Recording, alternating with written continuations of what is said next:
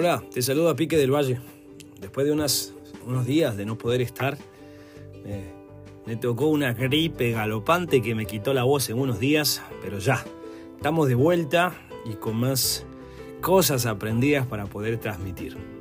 El día de hoy, día de la fecha, te traigo, no sé, es un mensaje con un título que va a parecer raro, pero vamos a juntos desarrollarlo para que, para que quede el concepto.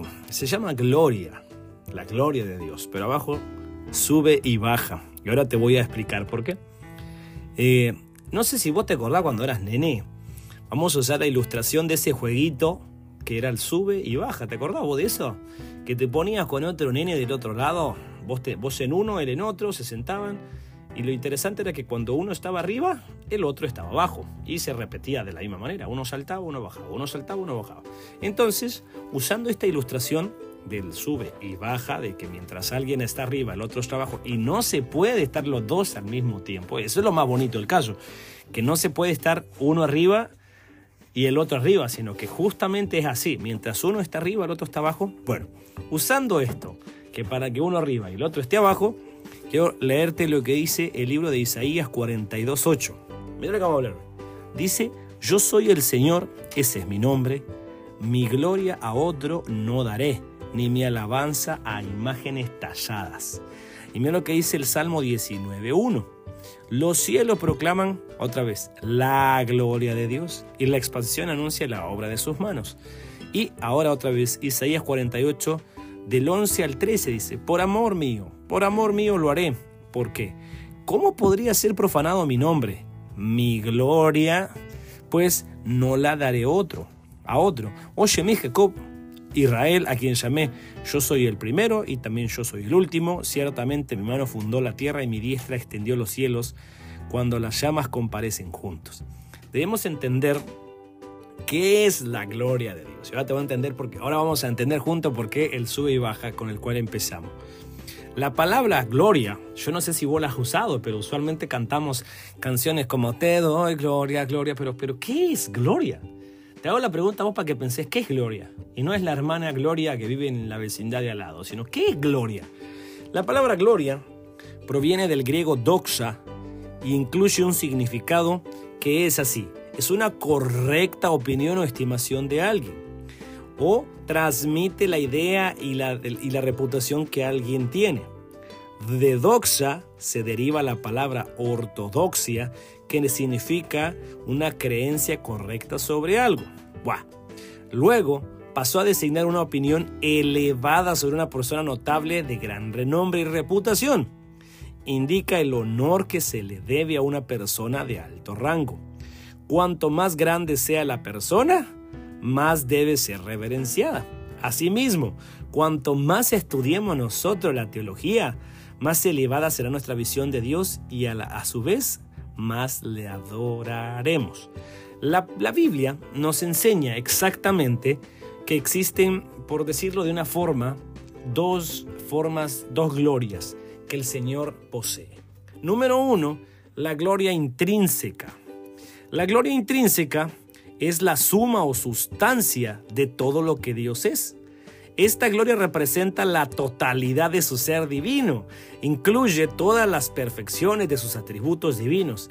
Esta gloria intrínseca es inmutable, nunca aumenta ni disminuye desde la eternidad hasta la eternidad. Dios es, como te leí en el texto anterior, Dios es el que es, el que era y el que ha de venir. Esto está en Apocalipsis 4.8 donde dice completamente, y los cuatro seres vivientes, cada uno de ellos con seis alas, estaban llenos de ojos alrededor y por dentro, y día y noche no cesaban de decir, Santo, Santo, Santo es el Señor, Dios el Todopoderoso, el que era, el que es y el que ha de venir. No podemos darle gloria intrínseca a Dios. No podemos añadir ni quitar nada de quien es Él. Bueno, esa es la intrínseca. La otra es la adscrita. Vamos a entender qué es una y qué es otra. La adscrita esta es la única respuesta apropiada al contemplar su gloria intrínseca. O sea, la siguiente forma de entender esta gloria es la, la, respuesta al contemplar la gloria de Dios. Esta es la gloria que debemos darle a Él. cuanto más comprendamos la gloria intrínseca, o sea, la que te acabo de hablar de primero, cuando comprendamos esa gloria intrínseca de Dios, más le atribuiremos gloria. Cuanto mayor sea nuestro conocimiento de Dios, mayor será nuestra adoración a Él. Una visión elevada de Dios producirá una alabanza hacia Él. La persona que crece en el conocimiento de Dios lo alabará más fervientemente. Esta gloria debe darse a Dios para siempre o literalmente por los siglos. Pablo reconoce que nunca habrá un momento en el tiempo o en la eternidad en el que no estará dando gloria a Dios. Esta es su preocupación presente y será su impulso a través de los siglos venideros. Este es el fin supremo para Él, que fue creado y es por eso que existimos. Debemos ser consumidos para, por vivir para la gloria de Dios, tanto ahora como para siempre. Y mira lo que dice 1 Timoteo 1.17. Esta me encanta porque dice, por tanto el Rey eterno, inmortal, invisible, único Dios, a Él sea honor, gloria por los siglos de los siglos. Dios no comparte su gloria con nadie. Habiendo entendido esto, que la gloria de Dios, o sea, su gloria es la suma de sus atributos, es la esencia completa de lo que es Dios, es el todo de Dios. Por eso Él posee gloria y nosotros no. habiendo entendido esa parte, que si ya nos quedó claro que es la gloria, nota lo siguiente, el único ser que merece gloria es Él. Pero por alguna razón, nosotros también andamos buscando gloria. Y hay un texto, te lo voy a parafrasear, que habla Saúl, el que fue rey de Israel, el primero, donde exactamente en 1 Samuel 15:30 dice, y Saúl dijo, he pecado pero te ruego que me honres ahora delante de los ancianos de mi pueblo y delante de Israel, y que regreses conmigo para que yo adore al Señor tu Dios. Interesante, Saúl peca. Vamos a poner en contexto para no sacar un texto y que se transforme en un pretexto para enseñar una mentira. Imagínate lo siguiente. Viene Dios y le dice, van a destruir todo el pueblo, exactamente el pueblo de Amalek, lo van a destruir todo. Y la palabra todo incluye lo que estás pensando, todo. Pero este caballero consintió, o sea, permitió que se quedaran con los cabritos más bonitos, con la vaquita más buena, con los chanchitos, y no mató al rey. Había que destruir todo, la orden es todo, es todo. Pero este no lo hizo así. y entonces el problema de no ser obediente es que el Señor le manda al profeta Samuel, acordate que en esa temporada no había estado Jesús eh, en, carne, por lo tanto era la forma de comunicación a través del profeta. Esa forma no funciona más hoy en día, pero esa charla para otro, para otro día. El asunto es este. Le manda al profeta, le dice, ¿qué es lo que has hecho? Este nunca se arrepiente le dice, ¿por qué no mataste esto? Y él no, no reconoce su pecado, sino le dice, ah, al pueblo, y lo hizo. Sabiendo que el rey tiene autoridad sobre el pueblo, él echa la culpa al pueblo. Y al final de que Saúl Samuel lo, lo reprende, dice, ok, he pecado. Pero honrame delante de la gente. ¿Notas lo que cambió de... O sea, no le importa haber pecado. Él lo que quiere es gloria delante de la gente. Que no se note eh, eh, eh, la forma equivocada que tengo de vivir. que, no, que, no se note que, que no he cumplido con lo que entre comillas Dios me demandó. Entonces, el vivir de apariencias, mostrar lo que no somos, es lo que destruye a las personas. ¿Por qué?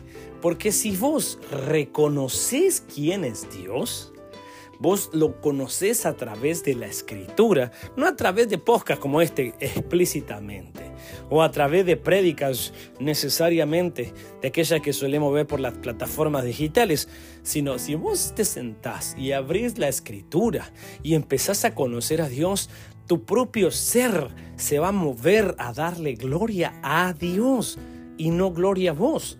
Porque el problema es este. Entre más te da gloria a vos, aplica el sube y baja que te expliqué al principio. Si eso te exalta a vos, no lo exalta a Dios. Si eso te da gloria a vos, no le da gloria a Él. Y ahora pongámoslo al revés. Si eso le da gloria a Dios, no te da gloria a vos. Entonces, vos no te has dado cuenta que suelen, suelen hacer, y no sé de dónde, honestamente, Seguramente alguno va a pensar que hay alguna rencilla en mi contra contra ellos y no lo es. Simplemente es un sistema que nunca debió haberse creado. ¿Vos te has dado cuenta que la farándula evangélica crearon premios y se dan premios? y hacen lo mismo que hacen en el mundial, lo hacen en la iglesia. Y no se supone que la escritura nos dice que nosotros debemos ser luz en las tinieblas, no traer las tinieblas a donde supuestamente hay luz, es una torpeza, pero se dan premios, se dan glorias, se sacan fotos, eh, eh, nos sentimos orgullosos de que nuestro álbum lo escucharon tantas personas. Pero ¿y eso qué es? O sea, ¿qué importa si te escucha eso? ¿Qué importa? Lo que importa es que hagamos nosotros el tiempo para conocer a Dios a través de su palabra. Lo conozcamos a Él todo el tiempo y estemos conociendo la escritura, conociéndolo más y profundamente, para que cuando abramos nuestra boca, de nuestra boca salga palabra de Dios y no mi opinión, y no lo que yo creo, y no lo que creo que me contaron que alguien me dijo que dijera. Porque solemos tener Muchas iglesias tienen algo equivocado.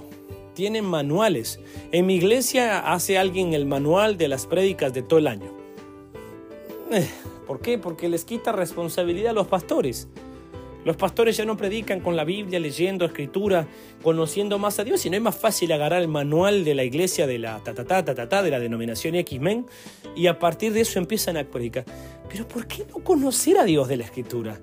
Claro, porque demanda trabajo, Claro, porque es más fácil ver una prédica y copiar el bosquejo o los puntos importantes y ya tengo prédica.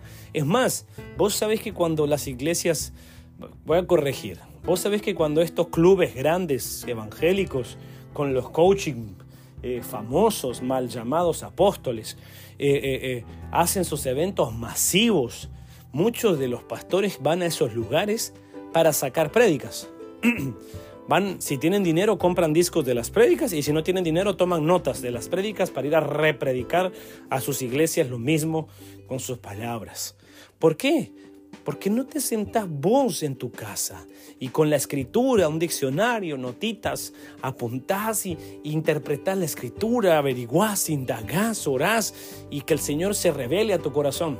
Ya, claro, es mucho más fácil sentarse y pedir que, te revele Cristo a través, entre comillas, de un hombre lo que vos no estás haciendo. Y entonces, por consecuencia de repetir este tipo de cosas, la gente no está conociendo a Dios. Y si no están conociendo a Dios, están conociendo cualquier cosa. Y por eso es que nosotros nos creemos dignos de gloria. La, cuando conocemos más a Dios, cuando ves su, magnificencia, cuando conoces sus atributos, su santidad, la expresión tuya es darle gloria pero no hay gente dándole gloria a Dios porque no hay, no, hay, no hay una respuesta de eso, porque no hay un Dios al cual adorar, porque no lo conocen. No se ha presentado eh, eh, el Eterno delante de ellos y por consecuencia resultan alabando la creación o algún sujeto imaginario creado en sus corazones, mal llamado Dios. Mi querido, la respuesta de nosotros ante, ante, ante la, la presencia misma de Dios es darle gloria. Pero si hay más gente dándose glorias, ¿por qué no le están dando gloria a Él? Entonces, si eso te exalta a vos, no exalta a Dios. Y si eso exalta a Dios, definitivamente no te va a exaltar a vos. Dios no comparte su gloria con nadie. Con vos, conmigo, con nadie, porque ninguno merece la gloria que solo el Santo, el Eterno, el único merece. Así que mi querido, ojo, si muchas fotos tuyas Ojo, muchas luces sobre vos. Ojo, muchos reflectores tuyos porque en el fondo de tu corazón te gusta que te reconozcan. Ojo, la gente te pide fotitos por aquí, por allá. Ojo, mucho brillar sobre vos, muchas luces sobre vos.